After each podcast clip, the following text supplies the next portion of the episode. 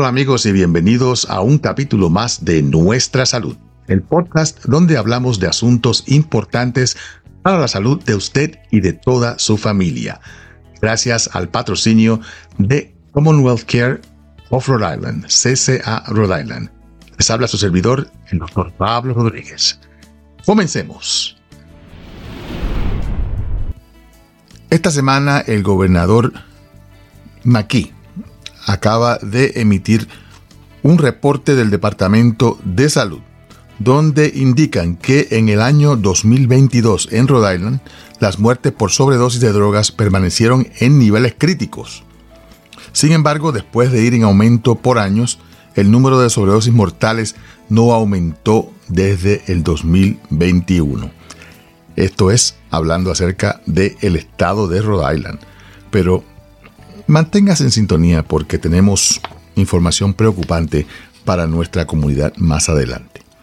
Pues ¿qué pasó? En el 2022, 434 personas en el estado de Rhode Island murieron como resultado de sobredosis. Esto estuvo a la par con el año 2021, cuando hubo 435 muertes por sobredosis accidental. Y esto es bien importante porque estamos viendo a nivel nacional una crisis tremenda con el uso de drogas ah, no solamente intravenosas, sino drogas que están contaminadas con fentanilo que es una sustancia de la cual vamos a hablar un poquito más adelante también, para que aprendan exactamente cuál es el problema con esta, ah, con esta droga.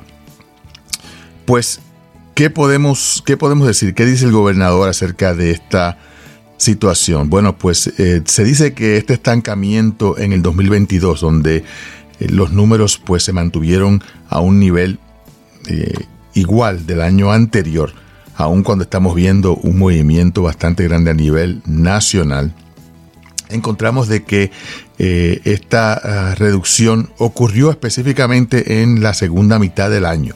Entre, entre julio y diciembre del 2022, donde hubo mucho menos ah, personas muertas como resultado de la sobredosis comparadas con el año ah, anterior, lo que indica de que las intervenciones que se están haciendo en el estado pues están ayudando. ¿Y cuáles son estas? Bueno, pues están creando eh, lugares donde las personas pueden eh, inyectarse de una manera ah, segura bajo supervisión médica. Y, esto obviamente es algo que es bastante controversial porque las personas dicen, ¿cómo es posible de que el gobierno esté apoyando a personas que están haciendo algo ilícito? Porque el uso de drogas como la heroína es algo que es ilegal. ¿Cómo es posible de que el gobierno esté apoyando esto para que una persona pues se inyecte? El problema es este. El problema es que todos somos afectados por esta epidemia del uso de opioides. Y cuando tenemos tantas muertes, tenemos tantas personas envueltas en el uso de estas sustancias ilegales, si continuamos con un proceso de solamente de legalidad, pues entonces lo que vamos a hacer es que vamos a, a crear una situación donde estas personas van a continuar con su adicción sin ningún tipo de tratamiento y sin ningún tipo de intervención y en, las oscuras, en los lugares privados. Y sabemos, de acuerdo a las estadísticas, de que la gran mayoría de las personas que murieron como resultado de esta, de estas sobredosis fatales, 75% de estas fueron en lugares privados. La gran mayoría en lugares privados, en sus casas, en lugares donde no ah, había ningún tipo de testigos y esto obviamente es, problemático. Así que eh, la idea de tener estos lugares donde las personas puedan, pues de una manera segura, el de, el de utilizar estas drogas, pues entonces eso les va a permitir al gobierno a poder intervenir con estas personas. Porque no es solamente venga aquí para inyectarse, sino que este programa lo que hace es que cuando las personas vienen, pues no solamente les ayudan con, primeramente ayudarles de tener aguas limpias, porque esto es otra cosa que es bien problemático. Ah, cuando todo esto era tras bastidores, como decimos, se, utilizaba, se reutilizaban las agujas y esto fue una de las causas principales de la epidemia de SIDA en los Estados Unidos, lo cual no solamente afectó a lo que se estaban inyectando, porque las, personas se inyectaban con agujas, con agujas sucias, eh, obtenían entonces hepatitis, obtenían el, SIDA, iban a sus casas donde contaminaban a sus seres queridos, a, a sus parejas principalmente. Y esto lo sabemos porque en la comunidad latina el SIDA, que todavía la gente piensa, ah, eso es nada más que para los homosexuales y para los, ah, los que usan drogas intravenosas. El SIDA en la comunidad latina, en las mujeres latinas específicamente, la gran mayoría lo obtienen a través de la relación heterosexual.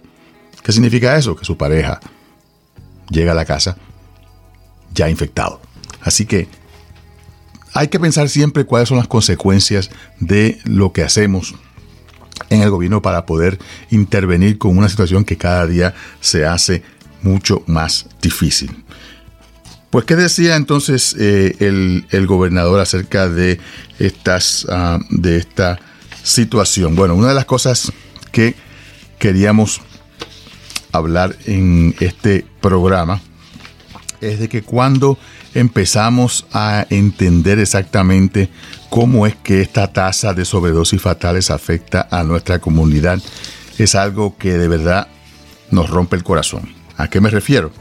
A que en la comunidad latina, los latinos, nuestras familias, nuestros hermanos, nuestras hermanas, nuestros seres queridos que están envueltos en esta situación del uso de drogas, aumentó en un 50% el número de o la tasa de sobredosis fatales en el estado de Rhode Island entre el año 2021-2022. ¿Me escucharon bien? Cuando todos los otros grupos étnicos y raciales se mantuvieron a la par del año anterior, los latinos aumentaron sus muertes, estamos hablando de muertes, sobredosis fatales, en un 50%. ¿Qué más se encontró? Había dicho que era 75%, pero es 84% de estas sobredosis ocurrieron en lugares privados. No 75, 84% ocurrieron en lugares privados. ¿Qué se encontró también acerca de uso de estas drogas y cuáles fueron las que estaban impactadas por este uso del fentanilo del cual vamos a hablar más adelante. Bueno, el fentanilo y la cocaína continuaron involucrados en la mayoría de las sobredosis fatales. El, fentanilo estuvo involucrado en el 75% de las sobredosis fatales. Ese era el 75% de lo que estaba pensando. Era acerca de eh, las sobredosis fatales causadas por la presencia de fentanilo. Y la cocaína estuvo involucrada en el 50% de las sobredosis fatales. Así que vamos a hablar entonces acerca de ¿Cómo es que esto sucede?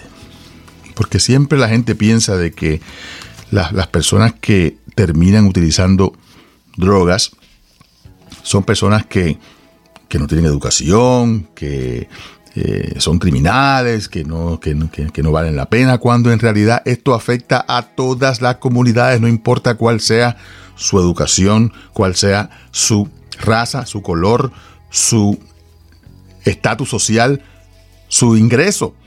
Esto afecta a todo el mundo. ¿Y cómo es que comienza esta, ah, esta adicción típicamente?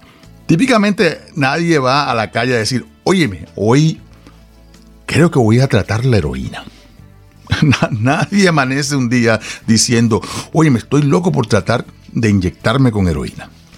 Esto es algo que toma tiempo de llegar a una situación como esta en la gran mayoría de los casos y estamos hablando de personas que simple y sencillamente habían tenido una circunstancia donde le hacía falta un opioide.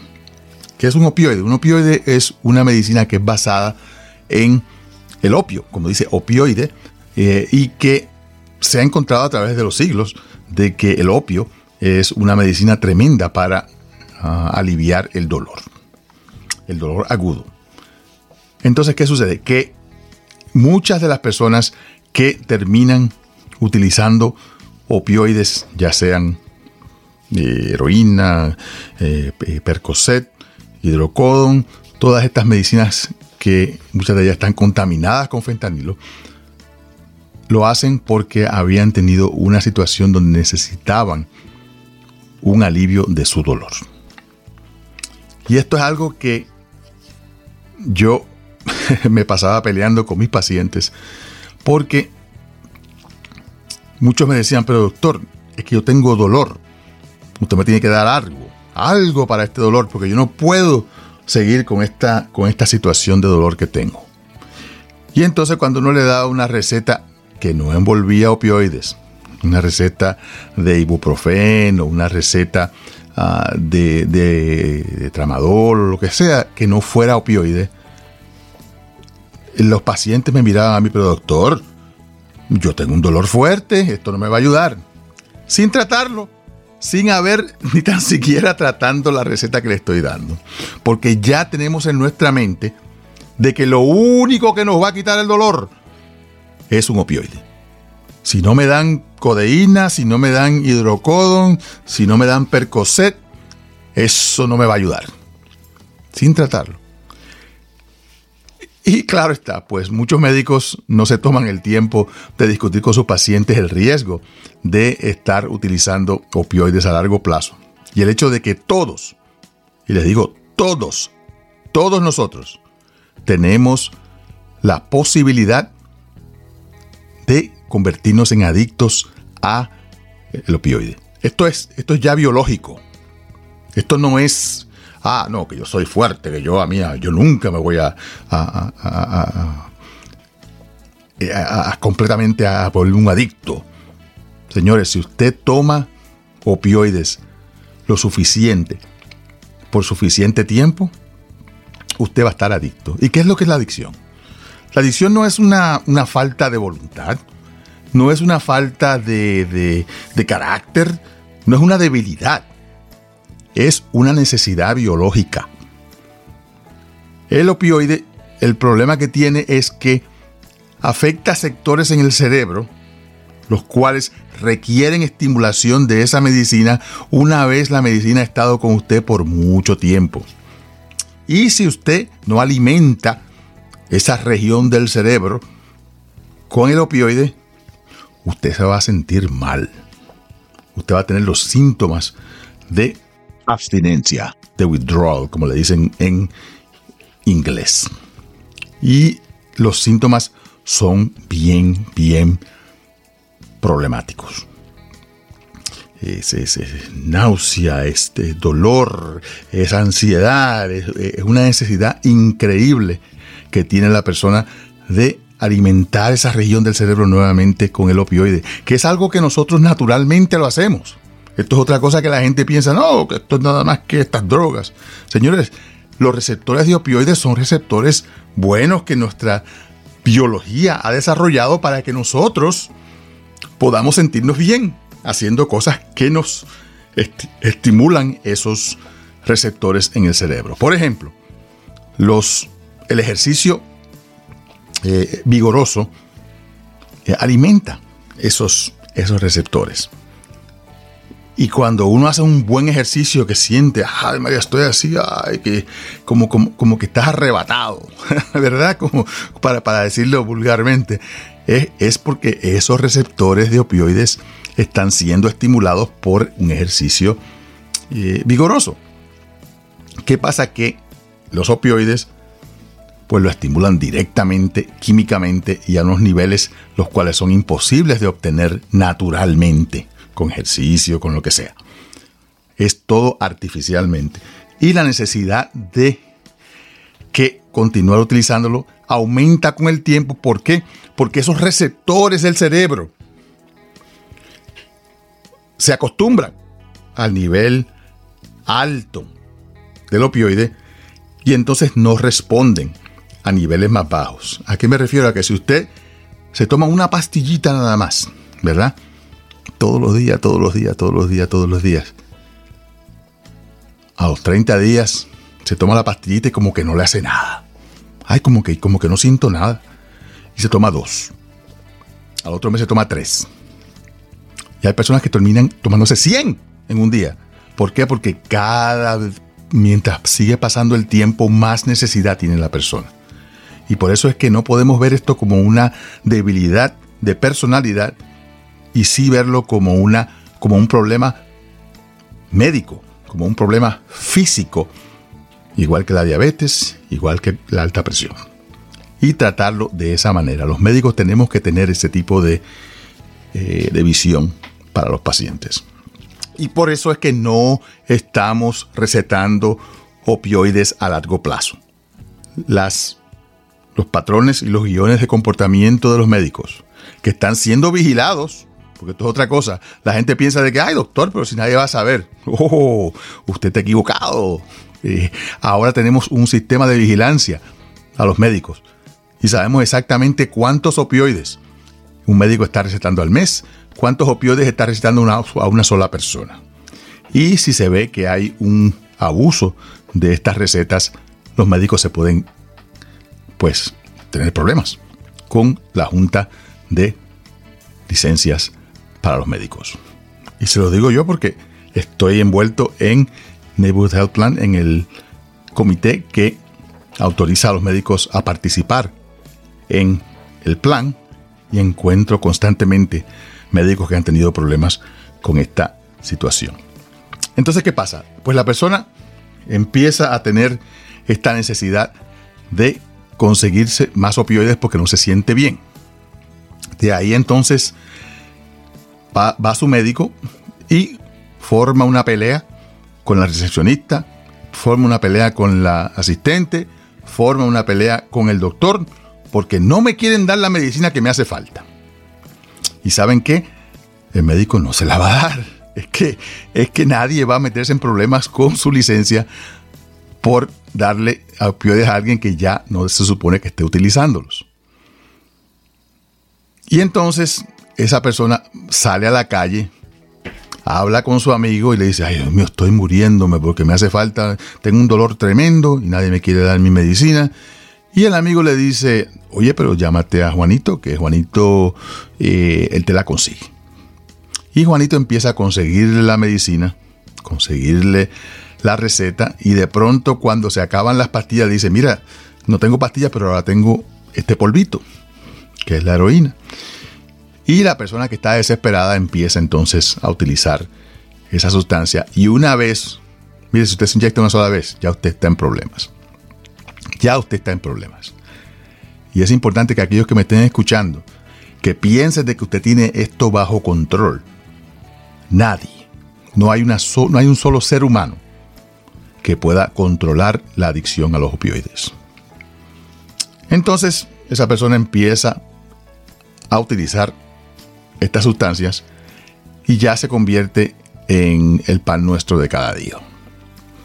Y esto es algo bien, bien problemático porque no solamente impacta a esa persona, impacta la vida de la familia, impacta su trabajo, impacta su escuela, y terminan pues, como hemos visto, con sobredosis, sin trabajo, sin familia y en situaciones bien, bien problemáticas.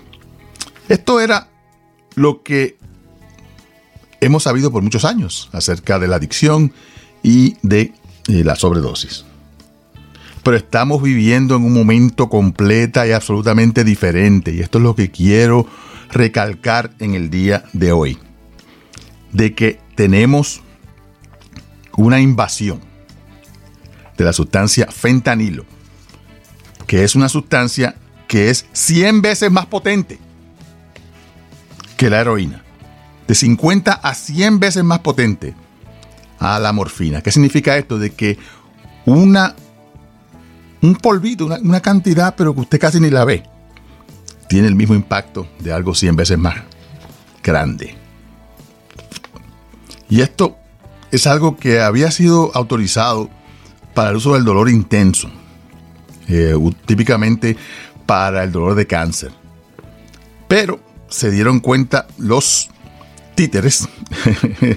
los, los maleantes, de que podían utilizarlo como un corte de su droga. Aquí me refiero a que lo mezclan, cogen la heroína, que obviamente necesita mucho más volumen, y le echan un chipito de fentanilo porque así la misma cantidad de heroína tiene mucha más potencia, tiene mucho más efecto eufórico. Y entonces, ¿qué pasa? Que los que están haciendo estos cortes, los que están haciendo estas, estas mezcolanzas, no les importa. No les importa para nada la gente que está utilizándolos. Ni mantienen ni tan siquiera una, una situación, eh, como decimos, este, estéril. O sea, que la gente se tiene infecciones, puede que se mueran. A ellos no les importa, a ellos les importa su dinero. Entonces, ¿qué pasa? Que empiezan a echarle fentanilo, más y más fentanilo a la heroína para que rinda más y puedan vender más. ¿Y qué pasa? Que llega el momento en que la dosis de fentanilo es demasiado y es lo que causa entonces la sobredosis. Y este fentanilo se consigue de la China, se consigue de México, se consigue de muchos lugares donde sea, no sabemos exactamente ni cómo se hace ni cuál es la, el control de calidad que tiene. Y por eso es que estamos viendo entonces estas muertes con opioides sintéticos, eso es lo que es el fentanilo, que es la causa del 73% de las muertes. Imagínense de que el fentanilo en el año 2018, en el 2018, estamos hablando escasamente hace cinco años, el fentanilo estaba envuelto en solamente en 16% de las muertes por sobredosis. 16%. Y ya ustedes ven cómo estamos ah, en este momento, donde 75% de las sobredosis fatales se envuelven el fentanilo. Así que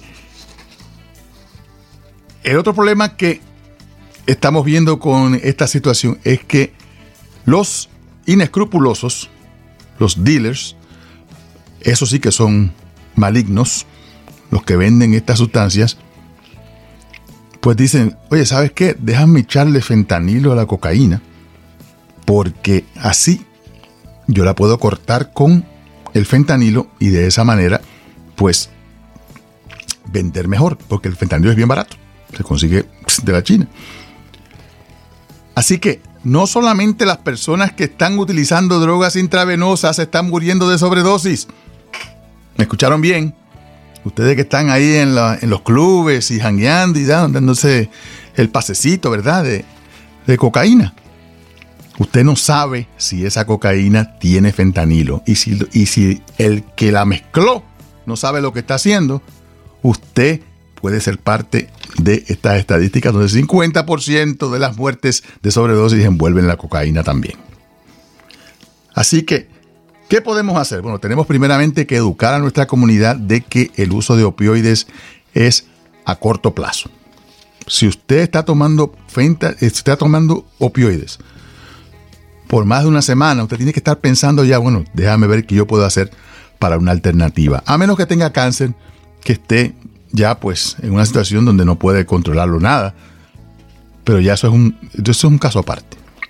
Una persona que tenga un dolor que no sea un dolor crítico tiene que continuar utilizando medicinas que no sean opioides porque los opioides son adictivos. Esto es lo primero. Lo segundo es que tenemos que tener un poco de entendimiento acerca de esta crisis y de apoyar a nuestros seres queridos en este camino a tratar de evitar la sobredosis de opioides y las muertes por sobredosis. Así que, ¿qué se puede hacer? Bueno, tenemos que empezar a continuar la distribución y el uso de naloxona. ¿Qué es la naloxona? La naloxona es una, una sustancia que se utiliza para contrarrestar el efecto del opioide instantáneamente y trabaja de una manera mágica. Usted tiene una persona que se está muriendo de sobredosis si usted le da el spray nasal de naloxona o le inyecta, hay unos inyectores que usted le hace así, y se los pone en el muslo y le da entonces el antídoto, esa persona inmediatamente, es como mágicamente se despierta.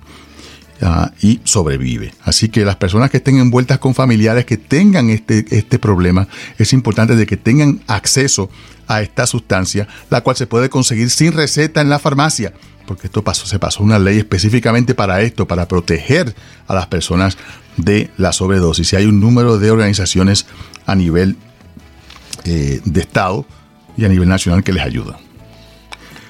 Tenemos que entonces eh, también intervenir con las personas de mayor riesgo de sobredosis de una manera temprana. ¿Y cómo se hace eso? Pues creando estas, estos lugares donde las personas pueden inyectarse de una manera segura, donde hay médicos, donde hay trabajadores sociales, donde hay psicólogos que les ayuden a manejar esta situación y les ayudan entonces a, a, transferir su adicción a una adicción mucho más controlada como es la de la metadona y otras sustancias que se utilizan que les ayudan entonces a bregar con la situación a la misma vez que están recibiendo tratamiento.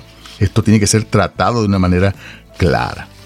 Y tenemos que hablar con nuestros jóvenes, con nuestros niños, con nuestros hijos acerca de la adicción de drogas y de el peligro que este, estas sustancias tienen para su vida.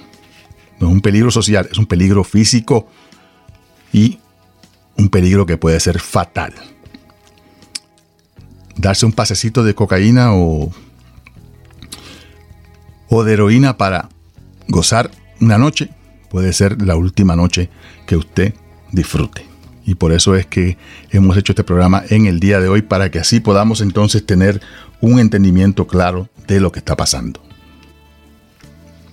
Para terminar, queremos darle dos recursos importantísimos que pueden conseguir más información, tratamiento, pueden conseguir eh, la receta o no la receta, pueden conseguir la, sustancia naloxone o Narcan para prevenir la sobredosis. El número de teléfono también para conseguir tratamiento con buprenorfina, que es una de las, de sustancias que se usa para ah, los adictos, 24 horas al día, 7 días a la semana. El número es 401-606-5456. 401-606-5456 y el sitio web del Departamento de Salud, donde consiguen también mucha más información y pueden conseguir la naloxona, es preventoverdoseri.org. Prevent Overdose, que es prevenir sobredosis en inglés, ri.org. O el Departamento de Salud, ridoh.org. Ahí también, pues, inmediatamente puede conseguir información en inglés y en español.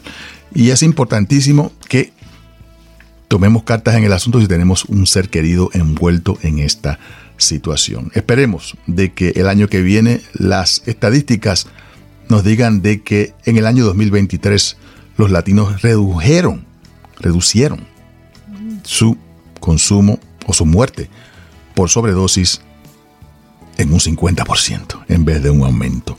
Así que gracias por estar con nosotros en el día de hoy. Recuerde que puede pasar por nuestro sitio web nuestrasalud.com, donde tenemos información acerca de todo lo relacionado con su salud, una enciclopedia médica, un directorio de médicos que atienden en español, un directorio de estudios clínicos y un directorio completo de vídeos y de podcasts hablando de todo lo que tiene que ver, todo lo que concierne a su salud. Gracias por estar con nosotros en el día de hoy. Se despide de ustedes su servidor de siempre, el doctor Pablo Rodríguez.